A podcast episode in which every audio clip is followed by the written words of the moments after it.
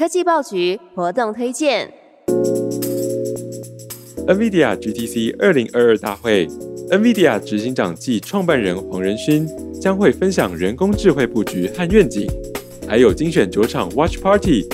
由技术专家以中文讲解并导读国外重点演讲。九月十九号到九月二十二号，在线上一起探索 AI、边缘运算、资料科学等最新技术。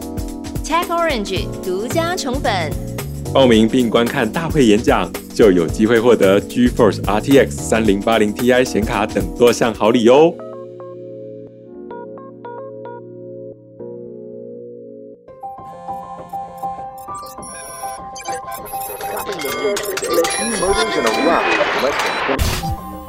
来到全新一周，全新的世界和全新的视野，我是戴季全。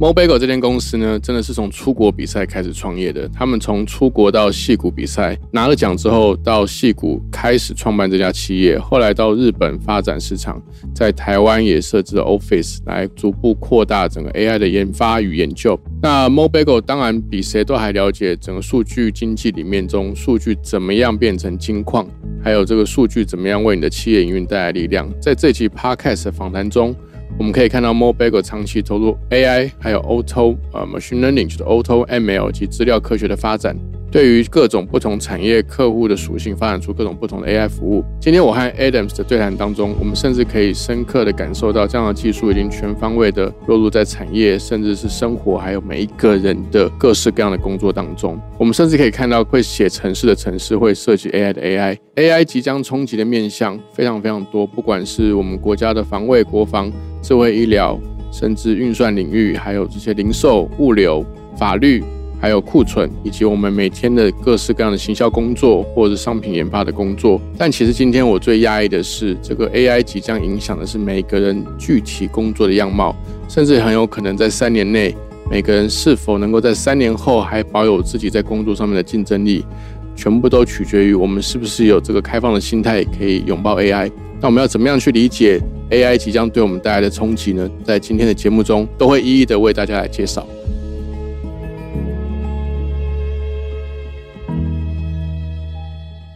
嗨，大家好，我是 Adams Mobigo 的 CEO Co-founder。今天很高兴有机会跟大家分享我们的一些过去的一些事情跟经验。其实这是一个很有趣的现象，可以想象说，哦，现在大家都会电脑嘛，没有什么了不起嘛。可是你把时间退回到二十年前、三十年前，会电脑人员你会觉得他是技术人员，就跟现在会 AI 人员觉得他是技术人员一样哦。那我们再看说 AI，其实它会有个像 PC 一样这样的过渡期，那大家开始会学会一个这样很很好用的工具，然后。让大家生产力跟没有用的电脑的人会差很多嘛？现在谁算账，谁在做事情不用电脑，对不对？用电脑没用电脑，用手做，就是完全不一样层次。以后也是一样，就是未来在十年之内呢，就是你会用 AI 做事跟不用 AI 做事，你就是完全不一样的表现。所以这是我们也看到了一个很大的潜力、很大市场哦。那现在的 AI 还有一点困难的在于说，太多 AI 是需要学会 coding，可能要学会 Python，然后学很多 programming 的知识，甚至你还要一些统计啊、数学的知识，你才能去驾驭它。但是我们现在技术的门槛，我们看到慢慢也在下降当中。那下降到最多极致就是所谓的 no code 的 AI。对，所以 no code AI 就让不会写程式的人也可以用 AI 这样的工具。就像像说，就像二三十年前大家。会用电脑人就是非常有竞争力。那未来的十年，就会用 AI 人就会很有竞争力，的表现是完全不一样的。好，我觉得你这个切角是很有趣的。就是说，其实像那个 GitHub 的创办人 Chris，他也说，其实未来的编码 programming 就是完全不需要编码。是，当你看到说，呃，像 local no code 的这个技术价值，就是有点像是大家对于现在的电脑 notebook 手机都已经习以为常了。对，所以我们反而会对于没有在用这个 notebook 或电脑去。不管是用文件处理啦，还是说去做一些这个统计报表，甚至专案管理，如果以前没有电脑的时候，当然都是很多纸本啊、勾机啦等等的。但但是我们现在反而会觉得，你不用电脑是很奇怪的事情。是。那我想要问的是，说在组织营运上面，会会怎么改变这个组织流程？你看，譬如说像我们以前公司，我还记得电脑刚开始进入企业的时候，那时候我才刚退伍嘛。嗯。那时候公司会有所谓的 MIS 部门。是现在都没有这种部门，现在其实也没有，所以所以你看，假设这当这个 AI 或这个 local no code 的这个这个技术平台或这样子的趋势越普及的时候，那不管大企业、中小企业，他们他们会有所谓的 AI 部门吗？还是说它的组织工作流程会朝哪个方向去演变？我先讲一个比较大的 picture，就是说，我觉得以后就是真的是叫 AI 做事，对好像 Siri 一样。哦，Siri，你帮我把这个账算完，你帮我算出来这个月业绩怎么样，报表是怎么样啊？Siri，你帮我做什么？是不是做什么事情？就可能有点像是你会叫 AI 去做很多事情，有时候是用打字的，有时候用语音的，或是用什么方式。我觉得未来一定是这种方向，但这个事情没有到马上会发生嘛。嗯，所以我刚刚讲到一个 GitHub 那个事情，我觉得这是一个我觉得所有公司都要注意的事情哦。嗯就我们以前他开玩笑说，我们都想要用嘴写扣嘛，对对 但我跟你讲，这事情很快就会发生。就是 AI 的很强的地方就在于说，它可以看很多很多东西，然后把它学起来。那现在呃，coding 这个事情哦，有可能被取代，被 AI 取代。就像说 AI 会写 code，所以 AI 已经把 GitHub 的所有什么 Open 的那些开源专案全部看完之后呢，接下来发生什么事情？你打一些 keyword 出来，它已经把下面的 code 帮你写好了。哦，就有点像我们在搜寻的时候，你打一个字，它就后面把你想授权的东西写完。就 autopilot，所以你想什么 code，已经变成说你想要写怎么目的的 code，AI、哦就帮你找出来，而且可能写的还比你想的还要好，因为他已经看过全世界可能数几百万人的 code，然后他找到你最可能最接近你想要的 code 出来，而且是 best practice，就是很干净的 code，所以这事情很恐怖哦。你想想看，光是一个 IT 部门或是这种 R&D 的部门，你的 coding 以后你是用嘴写 code，就是 AI 帮你写 code，其他事情会怎么样改变，对不对？财务部门，然后法务部门，AI 帮你先看你的合约，哇，那是事情是完全不一样。你用人去看，跟 AI 去看，你用人去集合，跟 AI 去集合，那个是完全不一样的世界。你觉得看得到这个时程吗？就是说，这个大概是几年到几十年内十年内？其实很快，因为你知道吗？你刚刚譬如说，你刚刚举个例，就是说我们用嘴去写扣嘛，对，它其实是它其实不是只有一种 AI，对，就其实其实我跟简立峰就是前 Google 董事总经理，其实聊过这个题目很多。他他说每一种 AI 其实都只能训练做一件事情，是所以其实如果你要做一些复杂的指令，或看起来好像是比较多功的，或是它其实是很多个 AI 组在一起，没错所以假设今天我们是用嘴写扣，可能光是那个叫 Siri 还是叫 OK Google 还是叫谁是都可以，是可能语音辨识是一组 AI，是，然后那个 AI 才把这个指令先再丢给那个写扣的 AI。没错，那你可能后面还要去去驱动硬体或什么，它可能不同的 AI 反而会有一个框架，没错，让 AI 跟 AI 之间，我们也可以说他们在做 data exchange，是但我们也可以说 AI 跟 AI 之间在对话。是没错，所以这个就变成是像，比如说像 Google 也提出这个环境运算的概念嘛，是它就是主张说，其实并不是所有的 AI 都集中在一家公司或者是一只手机上。对，他没有明讲，但是我觉得他在讲 Apple，对 但但他主张的是说，应嗯，该是有一个这个架构或环境，大家可以根据不管是企业还是消费者，对用户而言，他可以走到哪里就哎，那个是那个比较像 Star Trek 的这个是。这个场景。那从企业端或组织端，其实是每一个人发展自己的 AI，只要在资料交换上面可以有个标准，就可以让各种 AI 可以相辅相成的去发展。比如说，假设以智慧城市 AI 城市来看的话，运输的、车流的跟人流的，嗯，甚至跟这个交易的，其实都可以分很多组 AI。没错，所以你看到的 AI 发展的这个未来的愿景，是比较倾向多种 AI 彼此之间可以合作。一定是这样子的。我的看法是这样子，就就跟啊、你刚刚讲的很好，像 smartphone，对当然 smartphone 也不是 Apple 第一个做的，对哦那为什么后来会变成是一个 industrial？因为当你数量大到一个程度的时候，它就会产生一个我们叫做起点 （singularity），啊，就是有一个起义点会出现，啊，事情就突然改变了。对我觉得 AI 也是一样，现在 AI 为什么通用型的 AI 可以处理多功的 AI 没法出现？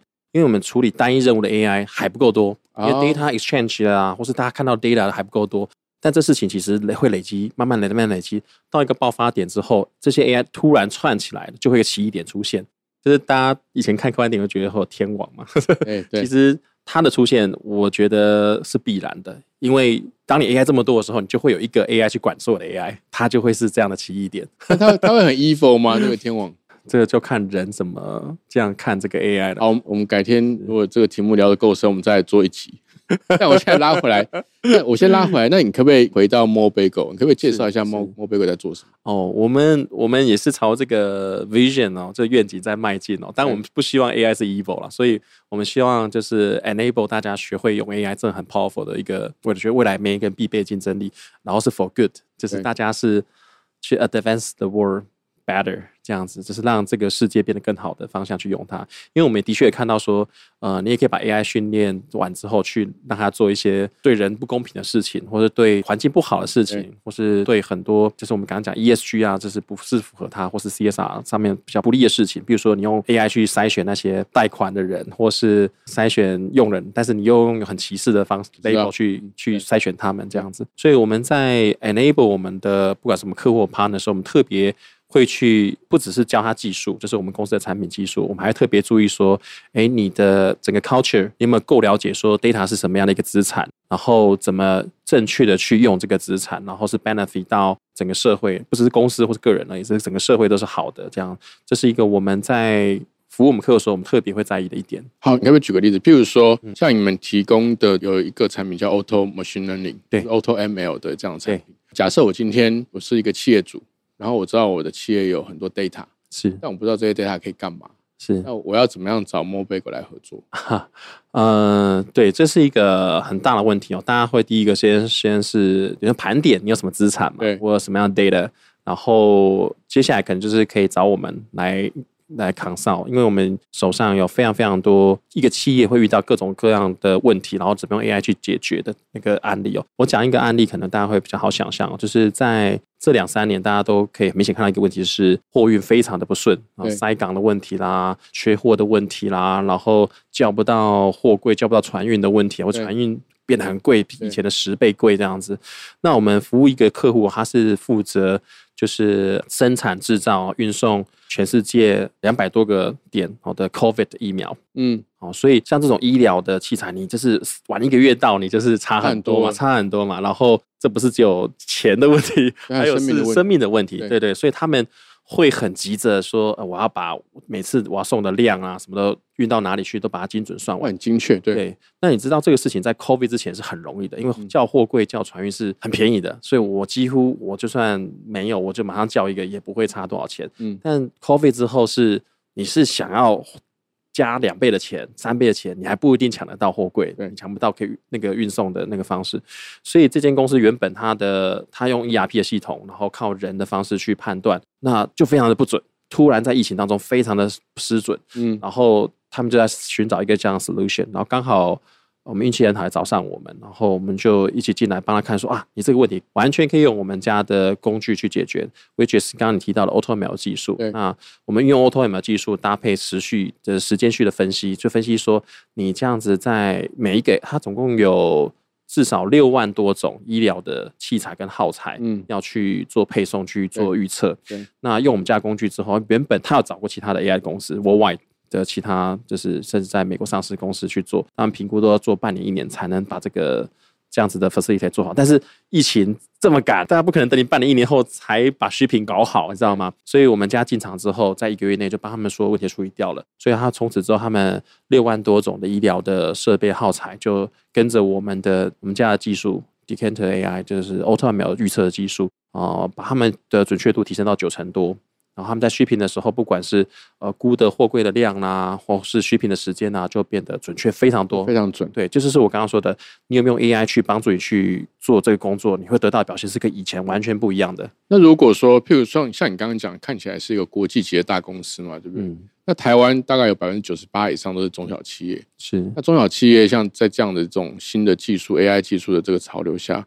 那他们要怎么思考？他们怎么怎么去应用这些 AI 的这些这些 solution？是，我觉得这个的确是中小企业的一个难处哦。对因为呃，其实不只是钱是一个资产嘛，那设备啊、厂房是资产，其实未来数据也会是资产。你数据越多的，你越有资产可以去活化它，去做更多的应用啊。那中小企业普遍可能还没有这个想法，觉得说啊，数据是我的资产，或是我就算收集数据，收集的数量也太少，所以嗯，可能很难去做呃下一步的投资。我打比方说好了，我们刚刚帮这间公司节省了十 percent 的 shipping 的费用好了，都很多欸那可能一年就省下几亿美金。对，但是回到中小企业，我帮他省下一年的这种需品物流的费用，可能一年才差个几万块钱。对对对，那他拿几万块钱要做什么事情？嗯，所以这是我们觉得一个很重要的点哦，就是 AI 如果要普及化，让中小企业能用的话，它变得非常非常的成本非常低，对，它很便宜，然后它才有一个 sweet spot 会出现，开始大家都会去用它。哦，对所以看起来目前还没到这个成熟阶段。我们有在努力这个事情，就是我们过去的确像你刚刚提到的，我们都服务比较大的公司，因为大公司它一做效益就很明显。明显对，那我们现在开始，从去年我们也开始，因为疫情的关系，我们觉得中小企业很重要，我们开始办 SMB Day，就是开始针对 SMB 中小企业这个市场开始去耕耘。那 so far 我们也帮了大概一千多家的 SMB 开始慢慢导入 AI，用一个真的是佛心的，可能几万块钱的预算，就开始让他们试着比较做轻量的这样。对，比较轻量的，然后让他们习惯说，哎，你以前可能你可能做任何生意的决策、商业的决策，你没有看数据，现在至少你开始有数据的感觉，你会觉得，哎，data 是有趣，然后有感觉，到最后你会觉得它有价值，因为一定是这慢慢你去玩它，你觉得很有趣，然后到哎，你觉得哎，这个好像真的可以验证我一些想法，就有感觉，啊到最后你拿它 data 来做决策是对的，然后有价值，所以我们都在帮不管是大的企业或中小企业在过渡这样的过程。我刚刚稍微想一下 a d a m s 你刚刚讲的这些这个模式，它的应用领域真的是几乎所有领域都可以用、欸。哎，是你看你从是削品如果可以用的话，那生产线的良率也可以用啊，没错，对不对？或者是说你生产的这些备料，是你也可以用啊。是。你有时候像像现在开始有很多什么晶片库存太多，又开始叠加。如果你对于需求的 data 早就把它丢进来，对于需求分析啊，或者是教料分析，你就你就不用这样子波动了。没错，哇，你讲到非常 critical 的一个点哦。所以过去这是我们看到我们在帮客户处理 supply chain 遇到的一个问题哦。为什么 supply chain 做不准？就是我库存为什么预测不准？因为他们永远缺一个 data，就是 sales marketing data。对，因为你要预测需求，你看哦，我们所有的台湾所有代工厂怎么知道市场上需要知道啊，对你今天帮呃 Apple 好了代工代工你要生产，那你要知道 Apple 能卖多少手机啊，对不对他要拿得到这个数字啊，不知道那你就是等着人家来下单才知道。所以我觉得这是过去制造业的一个问题，就是说为什么会有库存？因为我是等别人来下单的。对，我没有主动去掌握市场的需求是多少，所以人家跟我说多少就多少，啊人家 can 单了啊，不好意思，我的库存就出来了。嗯，就会有这种问题。所以这也是我们在 encourage，就是越来越多品牌也好，或是代工的也好，他们去拥抱数据，你去 collect 更多的 data，你做出来的竞争力就不一样。你今天做一个代工的，你有市场的数据之后，你的你抓的那个量就越来越准了。对，不会你的毛利都变成库存。对 大家常常会这样讲。没错没错。那如果你只是被动的等待别人下单，那这个事情永远你就你就没有主控权。这可以做的是真的真的非常多哎，这个连譬如说通路商，就是说面对消费者的，是他也可以用这个东西来管理他的商品库 Exactly 存。，exactly，对，然后他也可以从人流的状况看它的整个备货或整个营运的状况。没错，当然，这个还有一个更另外一个角度的趋势，叫做 data governance 数据治理。是是，因为其实在我看来，目前的城市治理有到数据治理的这个水准，就是说，应该说还有很多可以改善的空间啦没。错，因为你从你从人流，应该说人居住的点，像台北市常常在吵的就是那个内科赛车的问题。那这个问题当然你也可以说是 都市发展问题，说啊那边本来是商业区是。这样，然后在这个 traffic 这个交通上面没有算好，没错，突然开发过度开发，人太多。对那但是这些东西如果往后我们都可以，因为这个 data 都是它就是它就是个 fact，它就在那边有多少人住在哪里啊？那些建筑物的屋龄是不会突然改变对，。它不会变的，那对就跟台湾人口结构是可以算得出来的。对你，即便中间有一些变化，那你还是可以去更改那个参数嘛。没错对，所以这个其实可以应用的，包含像你刚刚讲的这个物流塞港，是或者是生产线的管理、是，备料，是或者是库存管理，对甚至零售、行销。对转，换率，然后呃，城市治理都是可以 很轻易的，因为其实对你们的 model 来说，它就是 data in，是，然后去 train 你那个 AI 嘛。没错，没错，AI 即将全方面的影响我们的生活和我们每一个人的工作。这些领域包含医疗、量子领域、即时通讯，甚至网络防卫战等关键议题。NVIDIA 二零二二 GTC 开发者大会是一年一度的科技盛会，会针对这些领域的 AI 导入应用，精选相关领域的讲者来分享最新的趋势和经验，提供各产业的专业人才一个学习新技能、相互交流的机会。今年的大会特别精选了九场 Watch Party，主题包含未来对次世代 AI 平台的工作需求，如何借由 NVIDIA 套让 AI 模型变得简单等多场的热门主题。今年比较特别的是，GTC 精选的九场 Watch Party 都将提供同步即时中文翻译，让想要参与的听众们可以更轻松地掌握最新的趋势。今年 NVIDIA GTC 二零二二大会时间就定在九月十九到九月二十二，只要线上报名就可以免费参加多场技术讲座。对于想要掌握产业趋势以及了解国际技术发展的听众朋友，这是一个不能错过的机会。报名的链接和活动办法都可以在节目的资讯栏里面找到。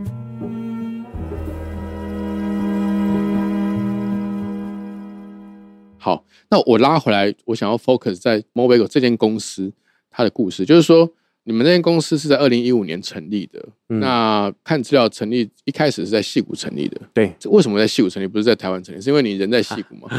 呃，对，这个事其实算是蛮，我觉得蛮有故事性的啦。对，啊，我一开始还在台湾的一些大学教书，兼课教书，然后突然就是一四年的时候，那一年。突然，Salesforce 来邀请我们去美国参加他的一个 Hackathon 的比赛，对，蛮多人参加，两万多人参加。然后我就想说啊，学 IT 的，学 CS Computer Science，没有去美国看看。是大世面，这样见见世面，觉得很可惜。我想说，好，那我就去参加。然后很幸运的，我们在这个比赛后来就得奖。对，我们就很天真的觉得说，哇，我们技术这么厉害，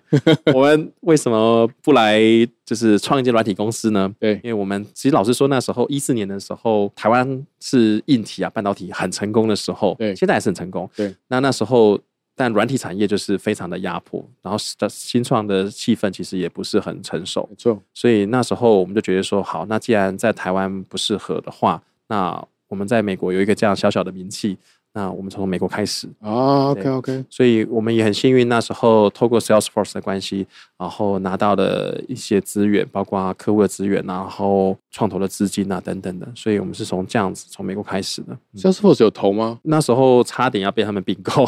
他那时候有一个习惯是他。得奖的团队，他都会想要去把它并购啊，快来进来，对对对。那中间是什么样的契机开始跟那个 SoftBank 合作呢？哦，开始决定就是不被并购，我 们开始自己做之后，我们就在想说，好，那。我们技术那么厉害，我们要怎么突破嘛？那我们的三个 founder 都是 computer science double E 的背景。老实说，我觉得为什么我说天真，就是我们只知道做，不知道知道怎么卖。所以，呃，我们后来很幸运呢，我们就我觉得我们的 growth hacking 的方式很不一样。我们就是就是参加比赛，对。啊，那个比赛也不是说一般那种 pitch 的比赛，我们是去参加，就是跟企业合作的比赛。对，就说企业你把你的问题真的痛的问题拿出来，真的 hackathon 的，就是说先先讲问题啦。对对对，就是然后你们去解决这些问题。没错。然后，所以 SoftBank 前面就花了大概，我真的是蛮严格，我记得那时候花了半年的时间 verify 我们所有的技术啊、产品啊，然后公司的状况啊，然后后面他再花半年时间，就是介绍了日本两个很大的公司跟我们合作这样子，然后都也很成功。一四年比赛了，一五年成立，一六年的时候，我们跟 SoftBank 正式在日本拓展市场这样子，所以又把战场就。就是命运的安排，又回到亚洲来。对对对，但一开始不在台湾，所以你们现在呃，主要就是在美国跟东京，就是在戏谷，在日本东京跟在台湾都 office。对，那整个团队规模现在大概多大？我们现在 globally 大概一百个人出头，一百多个人，一百多人。因为你在戏谷开始，所以应该是 operation 也在戏谷。对我们 fundraising 啊，然后 legal 啦，finance 很多都在西部。我们也有在美国继续发展，甚至上市的计划。对，大部分这样配置在台湾主要都是 R&D 中心。嗯，我觉得台湾是一个 talent pool 非常充沛的地方。对，而且我觉得台湾人的就是有很多很棒的特质，大家可以很快 build trust。然后也比较快能找到文化契合的人，而且工程师文化其实蛮好的，很 solid，对，很 solid。然后，所以我们很快就决定说，台湾是一个我们 R&D 的 center。这样，其实你们的发展也蛮酷的，就是因为它它有点像是大家就是所有 startup 或是呃台湾的创业者们，如果说大家像像我看了这么多，我自己当然也创业，然后我也看了这么多这个这个 entrepreneur。其实你们的这个故事看起来好像是最不能说羡慕，就是说如果让大家可以选择的话，从戏骨开始进入，从戏骨开始，然后进入日本市场，最后再利用台湾的这个工程师文化来来把 R&D center 这样建立起来。所以这样看起来，你们在日本应该也是以这个 business develop 为主，对对不对？所以整个技术的 AI 的技术的这个这个发展跟研究，其实都是在台湾作为这个核心嘛。所以你在这样的这个拓展的过程里面，譬如说你们现在成立七年，你有没有觉得在哪一个时间点或哪一个市场有某一个瓶颈或者是挑战，是当时你觉得很辛苦的？我觉得有两个时间点哦，是一个是在一七年的时候，一个是在大概二零年的时候。这两个时间点分别代表了一个是我们公司很前期，就是我们还没有那么多资金，我们没有那么多募资的成果的时候。对啊，那时候我们做的市场又相对 AI 相对很早期，就是大我们去跟日本客户见面的时候，我们说我们 AI 可以帮你做什么什么事情，他会问我们说为什么 AI，为什么不可以人做？对。就是大家对 AI 可以做事情是很陌生的，但到现在大家很多想象也越来越越来越落实，所以那时候我们面对的是一个全新的很混乱的市场，对。然后我们试图找到我们的 go to market strategy，所以那个时间点我觉得是第一个瓶颈挑战，哦，如果所以甚至太早的话，对，太早，甚至我们就是常常会，我们会常常会怀疑自己，就是互相的 debate，说，哦，我们我们要不要换题目，要不要 pivot？那个 big startup 都有这个问题，没错没错，啊，真的做不下去了，因为不知道我们都讲的很好，然后但客户理解的很少，那我们怎么样真的把市场打开？我觉得在一个新兴的市场，对 startup 来说是是也是危机，也是也是机挑战，也是机会这样。那第二个瓶颈的话，我觉得是二零年的时候，COVID 的时候，因为我们家的软体是给企业去用的嘛，所以我们其实呃有点像是说我们去啊、呃卖 Office 给你，微软的 Office 给你，然后我们要去教你怎么用 Office，对对，那就牵涉到一个问题啊，我要去教你怎么用用工具。那 COVID 的时候有什么问题呢？就是客户不让你见面了。对而且客户自己很乱，他根本也没有时间理你，理你客户也没办法上班，对然后很多事情都很乱七八糟。所以其实二零年的时候，给我们一个很大的算是就算是教训的也好，或是一个 wake up call，就是说，哎，我们不能太依赖靠人去推动整个业务。嗯所以我们那时候二零年的时候，我也许了一个愿望，就是我要做一个我不用去见客户我也能卖的产品，这样。结果是什么？结果做出来呃，后来很幸运让我们找到了一些 partner，然后我们就做出来了，所以我们才有中小企业的这个产品出现，啊就是比较轻量的，然后我很简单的教学之后，我不用到现场去，他马上登录进来就可以用一些 AI 的 solution 这样子我知。道，因为上我们官网其实就已经可以自己到资料跑跑看了，对对对对对？就所以我们嗯尽量把这个门槛啊，尽量降低。我们现在甚至做到说，为了中小企业，它可能没有收集资料的人员，我们连资料都自动帮你去抓，就是帮你去抓 Google 的资料、GA 的资料，然后 Google Trend 的资料、Facebook 的资料，就是只要你账号登录进来，自动帮你把这些资料抓进来，然后告诉你接下来发生什么事情。所以我们就是尽量一直想办法把使用 AI 的门槛能降到最低，我们降到最低，让大家都能去用 AI。这个地方我们是下蛮多苦心的，尤其是 COVID 之后，我们觉得说不能太依赖人，那就是要尽量把这事情做到门槛很低。这某某种程度上已经已经有点类似 AI as a service 的的概念就是说比较比较 old school 的说法啦。是虽然你这两个点讲的有点轻描淡写啊，但 但是其实这两个点差一点，这公司都会有生存危机。嗯，对，你看第一个点，其实就是说这个技术也许是对的，趋势也是对的，但如果距离市场，也就是客户会买单，如果那个时间太长啊，是很多公司会撑不到这个时候。是那那第二个是说，第二个其实是你们的 model，如果说没有办法尽早的让更多中小企业、一般企业可以很快的去 access 你的产品或服务，是，那你们市场肯定打不开。没错，好，那未来呢？未来你们在你刚刚有提到，甚至在戏股有 IPO 的计划嘛？那已经有时间表，就是说你未来在海外市场，呃，有什么样的想法或计划？所以像 IPO 啦、市场的扩张啊，还有甚至团队的扩张啊，你们有些什么样的计划或想法？我们也是一群就是很乐观的人啊。对对，老实说，欢乐啊，我对你们印象就是很欢乐。对，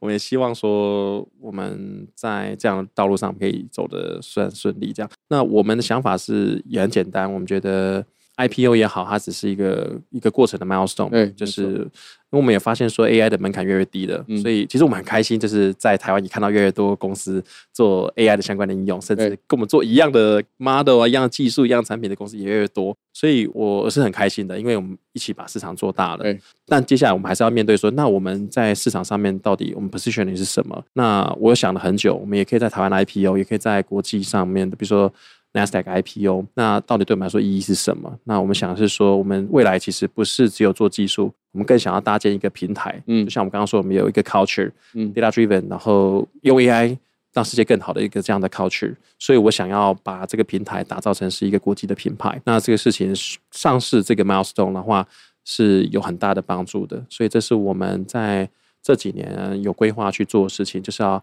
让我们的这个技术产品不只是一个工具，它更是一个平台，更是一个文化。大家可以去在上面做出很多自己想要的 AI solution，而且是 for good。对，这是我们最想做的事情。对，然后也是我们接下来这几年的，所以我们也想到说，这个事情不会是靠我们，对所以我们在接下来这几年也有很多 M&A，就是并购的计划。嗯就是只要能在我们平台上面去做属于他们这个 domain 的 AI solution 的公司，我们都很欢迎。对哦，所以我们投资现或并购，对，投资或并购都行。对，所以我们现在很大量的在，比如说日本啊，或东南亚，在新加坡啦等等国家，我们就去谈，啊他们可能在某一个 domain，他们是呃专家，他们有一定的 market share 啊，但他们需要有 AI 这样的工具 enable 他们，让他们的竞争力变得跟他更强嗯跟其他同业不一样。嗯那他们需要一个这样子的，也是算 digital transformation 吧。那我们就会选择做这样子的投资跟合作。嗯，好，我我我最后有三个问题想要请教你。第一个是说，你觉得跨领域的 AI 人才，他应该要培养什么样的能力？哦，你这个问题很棒，就是我觉得是未来大家会遇到的问题哦。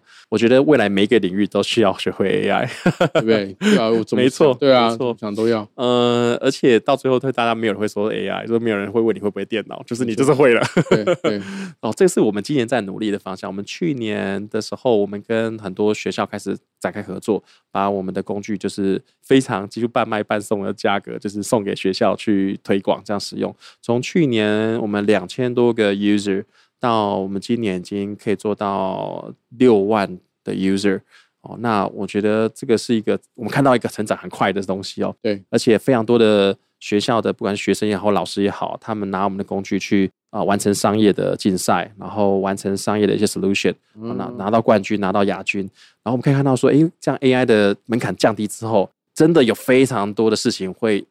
意想不到事情会发生。对，因为以前哦，如果你要做一个 AI solution 去得奖，你可能是要 computer science、资工、资管啊这种很技术很硬的人才有办法拿我。懂。对，但是我们拿我们的工具去得奖的，都是比如三管学院的学生想，法就好了。对，就是你有想法，然后嗯没错，然后 AI 可以帮你实现很多技术很困难的地方，就是用 no code 的方式实现。哇，突然很多事情就不可能的事情就变可能了，而且像我刚刚说的，会做的比以前人做的更好，所以这是我们也很开心看到的一点。所以真的是没有什么领域不能学 AI 的。你你这个某种程度回答了我接下来第二个问题，就是说，譬如说像现在正在职场上的各行各业的工作者，嗯，他一定大部分都没有 AI 的知识或理解没，错，没错。他们要做什么准备来迎接这个 AI 即将吞噬我们工作的 的这个时代？我觉得这个也是一个很棒的议题，我真的很想要跟你再开其他 podcast。那因为这个是第二个嘛，因为这样看起来是挡不住的嘛。但其实这是你讲的，恰恰是我们在推企业最大的困难，对，因为大家怕 AI 进来是取代自己的工作，对不对？大家都有这恐惧。对，没错。所以当一个 AI 技术说，哎，我要跟企业合作的时候，这个部门的人会很容易 defensive，就是我我不要，我不要，这个 AI 没有做得好，AI 做的不够准啊，做的很准的话，他又说 AI 我不相信他，哦，我知道他会嫌呐，他会那个因为闲，因为这很正常，因为你会人性警觉，觉得说 AI 是来取代我的工作的，那我为什么要让一个 solution 进来取取代工作的。没错，exactly。所以我们在导入企业的时候，我们其实很重视，就是先导入文化，让他了解说 AI 是在帮助他成就他。增加他的竞争力，先让他学会掌握，而且我们也中间有一个很重要的过程是，我们一定会让这个 domain 的这个工作岗位人一起参与设计这个 AI。对，之前哈就不讲哪间公司了，哈，这大很大大公司，在美国的大公司，就是可能前几大你看大公司，他们是推医疗，但是无一例外几乎都失败。没错，然后赔了很多钱，几亿美金。为什么？因为他们都是很强的 AI 的大神，设计出来 AI solution 之后，叫医生说：“你以后就用这个看病，你以后就用这个看癌症。”医生不要。医生不要。对，因为觉得说，为什么我这十几年来的专业，我在这么短时间就被取代的？哦为什么？他就觉得说我是被取代了。但是我觉得 AI 设计的过程不是这样子的，嗯所以我觉得这是文化差别，不是技术的差别。当你在设计一个 AI 的 solution 的时候，你应该让 domain expert 一起来参与设计这东西，让它变成是他的 AI，不是 IT，不是 AI 专家的 AI。知道，我懂，我懂。对，我觉得这个设计理念不一样，结果就是完全不一样。一个是我设计出来之后叫你就是这样子用，跟我在设计的过程当中，我去了解你在做什么，然后你参与做出来的东西是给你用的，是让你自己来做、自己来用的，这样自己生的 baby 一样，那个感觉是不一样，所以你就不会有我被取代的感觉，你会觉得说哇，我生了一个 baby，跟我一起来做事。对对，在在这个过程中，也会让这样的人才学习跟理解到怎么样跟 AI 合作。没错，所以他他其实会建立他的一个优势在，没错，对不对？好，那第三个最后一个问题。那企业呢？不管是大小企业，嗯，大家要怎么去准备或看待这个 AI？怎么样把这个 AI 导入自己的企业文化或基因里面？我觉得企业现在是一个很 tough 的一个时间点，因为 COVID 的关系，很多事情改变了。对，然后大家也被逼着去做很多事情。那有时候就很难看到一些长远的事情。但我必须跟大家说，就是很多公司默默在这几年 COVID 的时间，用了很多新的技术，包括 AI。默默把企业的很多体制调整过来的，嗯，所以接下来其实真的是，我觉得大公司是非做不可。就我们看到很多大公司开始也导入像 Noco AI 的平台，去 push 每一个部门的员工去学 AI，学着把 AI 放到他们的工作流程去，让他们变得更更有效率，或犯错更少这样子。那有做没做呢？这个事情三年后。大家看得出来哦，效率好不好？所以，但我觉得大公司已经到了一个非做不可的状况了。那中小企业，我觉得还有一段时间喘息，就是说大家还没有从疫情当中复苏，完全的复苏回来。那这段期间是我觉得